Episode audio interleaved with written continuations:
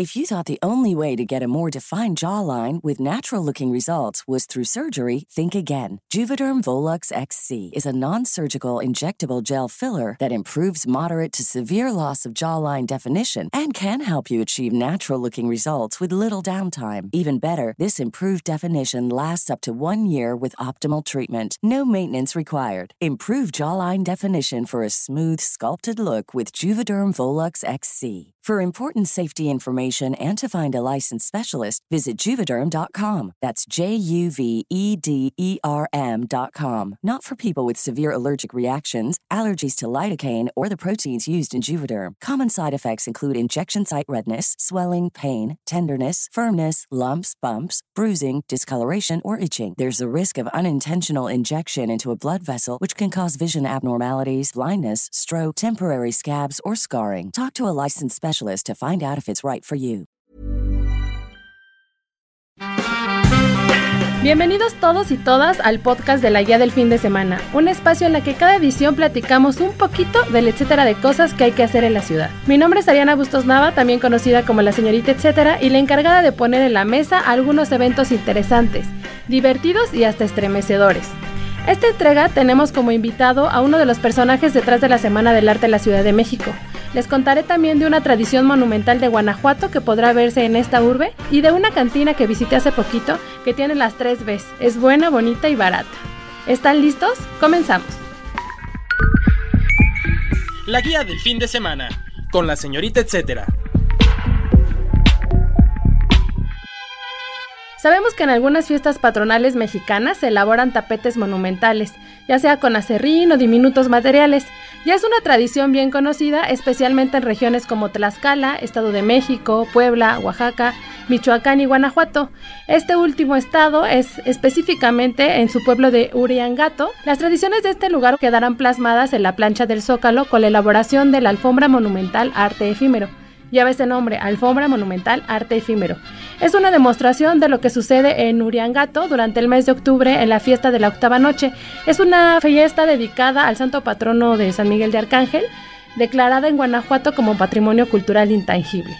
¿Qué es lo que veremos? Bueno, esta pieza medirá más de 3.000 metros cuadrados, en los que destaca un jico, que es un personaje diseñado por la artista Cristina Pineda, que está inspirado en los perritos Cholo Squinkles. Para esta alfombra se usarán 18 toneladas de materiales, entre hojas de tamales, olotes, acerrín, papel, semillas, cacao y algunos objetos reciclados como botellas y tapitas. Además de ver este tapete considerado el más grande del mundo, podrán disfrutar de presentaciones artísticas y musicales que tendrán lugar en el kiosco instalado ahí en la Plaza de la Constitución. Justo de ese kiosco hablamos la semana pasada y pues miren que le están sacando buen provecho para que todo lo que sucede alrededor de él pues tenga una activación dentro de este kiosco. Por ejemplo, este viernes 7 de febrero habrá un karaoke que estará dedicado a las canciones de José Alfredo Jiménez. No sé si me está escuchando mi abuelita o mi papá, que les gusta José Alfredo Jiménez. Bueno, pues como él era originario de Dolores Hidalgo, Guanajuato, era lógico que fuera quien nos diera como que cantar en el kiosco el tiempo que va a durar esta alfombra monumental. De acuerdo con el secretario de Cultura capitalino José Alfonso Suárez del Real, durante 2020 habrá una estrecha relación o se fortalecerá relación con distintos estados de la República. Esta activación es precisamente un, un ejemplo de lo que estará sucediendo durante todo este año para ya por el 2021 se haga merecedora la ciudad del título de capital iberoamericana de la cultura. ¿Cuándo y dónde de la alfombra monumental? Primero estará instalada del 7 al 12 de febrero en el Zócalo Capitalino. Si quieren saber más de las actividades que van a estar haciéndose alrededor de esta pieza, les sugiero seguir la conversación en redes en arroba cultura ciudad mx. El recomendado. Como les comentaba al principio de este podcast, durante los primeros días de febrero la Ciudad de México experimenta una serie de eventos enfocados en arte. Por eso se me hizo muy oportuno invitar a Rodrigo Feliz, socio y director de expositores de la Feria de Arte Material. Para empezar, me gustaría ver si puedes contestarme una pregunta que me surge cada año desde hace tiempo. ¿Por qué elegir este mes y esta semana en especial para lanzar ferias de arte? La verdad que de mis favoritas, de la que tú estás ahí súper metido, pero esta inquietud es la que me gustaría eh, utilizar para partir con esta charla. Claro, Ariana, el calendario de ferias alrededor del mundo es lo que un poco nos hizo dictar eh, también con la existencia de Zona Maco que nos precede, juntarnos al calendario en esa fecha. Originalmente las ferias en la Ciudad de México se acaban en el mes de abril, pero bueno, ahora ya van varias ediciones que estamos posicionados en febrero. Siguen las ferias en España, eh, venimos de la de Miami, etcétera. Entonces hay un, como un calendario global que, que pues está con ocupación, digamos, casi que al total, y México ocupa ese lugar en febrero. Súper bien. Ahora sí, podríamos platicar para la gente que es la primera vez que se dará una vuelta en la Feria de Arte Material, ¿qué tipo de expresiones son las que encontraremos? Arte, eh, que nos puedas platicar en qué consiste esta feria y qué la hace también distinta a las otras que, que sucederán durante este fin de semana. Se caracteriza por, por ser una plataforma para propuestas más arriesgadas en comparación a otras ferias que se llevan a cabo en la ciudad y, en el resto del mundo. Estamos celebrando nuestra edición más grande, 78 galerías que vienen de 21 países y 37 ciudades. Es una edición de la feria super internacional. Vamos a poder ver de todo, desde un solo show del artista más reconocido de México, que es Gabriel Orozco, una, una instalación hecha específicamente para la feria, de ahí todo un panorama y todo un abanico, digamos, hasta llegar a unos expositores que nos encanta tener que están presentando arte indígena chapaneco en una de las secciones de proyectos de, la feria. Y pues todo, todo el panorama que hay en medio, ¿no? A mí material en especial me sorprende porque cada año van agregando más acciones artísticas dentro de, esta fiesta. Por ejemplo, para los que nos escuchan, hay libros, hay performance, hay ahora una cosa muy especial con música. ¿Nos podrías contar un poquito de estas acciones que van a tener? Sí, eh, hay un interés por nosotros de compartir con el público diferentes formas de expresiones artísticas entonces tenemos la sección eh, de venta de libros y, ediciones eh, de libros de artista, etcétera, que se llama Reading Material.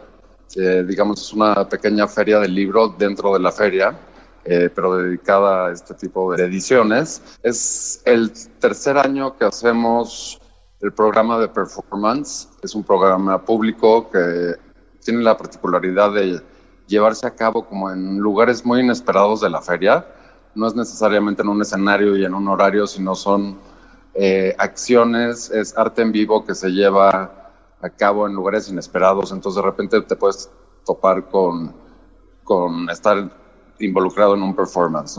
Este programa se llama Immaterial y por primera vez vamos a um, llevar a cabo un programa de obras de arte basadas en el sonido que se llama Listening Material y esto va a estar programado durante los días de la feria. ¿Alguna recomendación de recorrido? Ver primero las galerías participantes y ya luego irnos directo o dejarse llevar por la intuición, algo en específico para los que son primerizos. Hay una arquitectura muy especial y muy característica de material. Hemos trabajado mucho este año con los arquitectos. Hacemos eh, un edificio efímero de tres niveles adentro del Frontón México y creo que los recorridos son muy intuitivos. Yo diría a la gente que llegue, obviamente van a accesar por planta baja y decidan si quieren empezar desde arriba hacia abajo, si alguna pieza los llamó por un lado, que se dejen llevar. Es un recorrido muy personal y, y pues cada quien se va acercando a lo que le va interesando, eh, pero seguro que la van a recorrer toda porque pues es una feria con, de un tamaño, digamos, eh, pequeño comparado con las grandes ferias del mundo, pequeña en su escala y muy divertida de recorrer. Yo sé que hacer la curaduría de artistas, galeristas, todo, todos los participantes en la feria, es muy complicado elegir alguno en especial, pero habrá algunas piezas destacadas que, que sí que sí sea o, valdrá la pena darle incluso una segunda o tercera visita durante lo que dura la feria? Sí, eh, incluso hay galerías que durante la feria cambian eh, su exposición. Entonces yo creo que sí es una feria que se debe visitar. Está bien visitarla un par de veces, ¿no? Siempre van a ver cosas nuevas, siempre van a ver partes del programa público que quizá no vieron en alguna ocasión y tienen la oportunidad de verla o escucharla eh, en, en otra ocasión. Los invitamos a que recorran todas estas experiencias, todas estas 78 propuestas que vienen de, de, todo el mundo. La Feria de Arte Material se realiza del 7 al 9 de febrero en el Frontón México, ahí en la colonia Tabacalera República 17. Para adquirir las entradas, ¿nos podrías recordar, por favor, cómo le hacemos? Sí, lo pueden hacer directamente en taquilla, aquí en Frontón México, o en Front Ticket, el servicio del frontón online para venta de boletos. frontticket.com. Los esperamos por aquí. Muchísimas Un abrazo, gracias. gracias. Además de lo que nos platicó Rodrigo y que seguramente estaremos por allá, les tengo un plus, una lista de las ferias y expo de arte que se activan en el marco de esta semana. Parece que he sido muy repetitiva, pero la verdad es que hay muchas, muchas opciones. Para empezar está la Feria de la Acción, una propuesta que me resulta interesante, pues además de conocer la obra final, tendrá la oportunidad de apreciar el proceso en sí de una pieza artística. Comenzó el 4 de febrero y culmina el 9 de febrero y sucede en la ex fábrica de harina ubicada en Primavera 106 Colonia Tacuba. Este es otro plus dentro del plus porque esta ex fábrica es un espacio muy muy padre donde se están gestando muchos eventos culturales, entonces pueden aprovechar la visita para ver la feria de la acción y además conocer el lugar. La entrada es cooperación voluntaria, eso también está padre porque por lo regular en otras ferias que van a suceder sí, sí tienen un costo poquito más de los 100 pesos. Otra opción es Salón Acme. Comenzó el 6 y culmina el 9 de febrero. La sede es el proyecto público PRIM, ubicado en General PRIM 30 y 32 en la colonia Juárez. ¿Cuál es su particularidad? Bueno, esta destaca por ser una plataforma para artistas creada por artistas. Y este año tienen como también cosas nuevas. Tienen como invitado a Yucatán y dentro de las novedades también está un patio escultórico de instalaciones que se hicieron eh, para ese lugar exactamente. La tercera opción Espero que no se hayan dormido ya se hayan hartado, pero... La tercera opción que elegí para que puedan irla a visitar es Feria Maroma. Esta se llevará a cabo en un lugar que se llama Foro Frontera, del 7 al 9 de febrero. Habrá obra de artistas emergentes. Ellos se catalogan como si fueran una galería itinerante. Para entender mejor de qué se trata esta feria, cito a una de sus fundadoras, que es Samantha Calderón. Ella lo que me dijo es que creen que, que, la obra no se tiene que vender solo en stands o montar recientemente en paredes. El arte debería exponerse de la forma en la que el artista lo pensó sin importar si es para venta o solamente exposición. A través de este discurso pues me parece interesante ver esta primera edición que va a tener Feria Maroma y ver cómo tienen ellos que presentarnos el arte, ¿no? Distinto a lo que se, está, se va a estar generando en otros lugares de la ciudad. Y ya por último está Bada MX. Esta es una feria que surgió en Buenos Aires, Argentina, es la primera edición en México y se caracteriza porque la venta de piezas es sin intermediarios. Como diría Ana Spineto, que es también su creadora, el artista es la única persona que podrá explicar su obra. Entonces esto también está chido, ¿no? Como tener ese contacto con el artista y a veces si no entendemos, pues preguntarle directamente a ellos qué trató de decir, ¿no? Igual eso le podría dar más valor a lo que estamos viendo. Bada MX comenzó el 6 de febrero y termina el 9 de febrero. Este se realiza en Campo Marte, que está ubicado en Paseo de la Reforma sin número, en la colonia San Miguel Chapultepec. Por ahí voy a tratar de estar visitando las más que pueda para estarles dando mis reportes o comentarios por si se animan a ir a visitarlas o si yo no fui a algunas y ustedes descubrieron otras, pues pásenme ahí en el hashtag de la señorita etcétera su reporte. La siguiente recomendación es una propuesta gastronómica. Se trata de una casona del siglo XVIII que se ubica en el centro y en la que aún pueden ver la decoración original mientras prueban alguno de sus platillos estrella. La propuesta de cocina está a cargo del chef César León. Fui a visitarla hace unos días porque tenía mucha curiosidad de, de probar eso que le llaman ellos comida chilanga. Realmente son pues tacos, tortas, todo eso que nos gusta. La verdad es que los sabores sí, sí se siente muy fresco y sí, sí los elevan. De las cosas favoritas que tuve fueron los tacos de lengua o tripa, que mi hermano de hecho pidió como ocho, no sé. Le gustó muchísimo la, la, tripa. Y yo pedí una ensalada que también me sorprendió. Era una ensalada de que tenía aguacate, queso de cabra, betabel y granos de pozole. Lo que van a encontrar justo en esta carta es como todas esas combinaciones que a lo mejor ya, ya sabemos de su existencia o lo hemos hecho, pero ellos se atrevieron a mezclarlo y ahora lo podemos probar en este lugar que de hecho se llama Mata Cantina Comedor. Está ahí en el centro, en Filomeno Mata 18. Es un callejoncito ahí en el centro. Está un poquito escondidita porque es una puertecilla. Es en la parte de arriba, pero La visita merece la pena tanto por el lugar que está tranquilo, que aparte es muy bonito, como les decía, es una casona restaurada y la comida pues deliciosa. No olviden visitar la barra, que es uno de los espacios más espectaculares de este lugar, que es donde está o hay como cachitos de historia de lo que era este espacio de la ciudad. Si quieren enterarse de lo que está sucediendo ahí en Mata Comedor, porque de pronto hacen conciertos de jazz o de otro tipo de géneros, les sugiero visitar www.instagram.com diagonal mata comedor. Amigos, ahora sí que fue harto arte. No me van a decir que aquí no somos bien culturales y que nos gusta mucho el arte. Hay muchísimas cosas que ver este fin de semana en especial, todo enfocado al arte contemporáneo para que vayan y se den una vuelta por todas las opciones que les dimos, por lo que nos contó nuestro entrevistado esta semana. Espero que se animen a visitar algunas de estas ferias, que sirven también como referencia de artistas a seguir o galerías a explorar durante todo el año. Así lo veo yo, es como una guía previa a lo que voy a estar visitando o a lo que voy a estar siguiendo durante todo el 2020. Así pues, nos despedimos de este podcast, el número 43.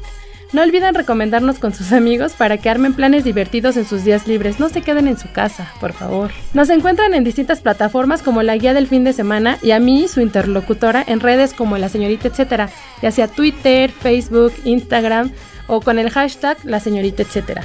Gracias a Mitzi Hernández por su paciencia cada semana. Ella es la productora de este espacio que tanto queremos. Los invito a dejar sus comentarios a nuestra cuenta de Twitter que es arroba podcastom o al mail de podcast Hasta la próxima. Este es un podcast de la Organización Editorial Mexicana, grabado en los estudios de ABC Radio en la Ciudad de México.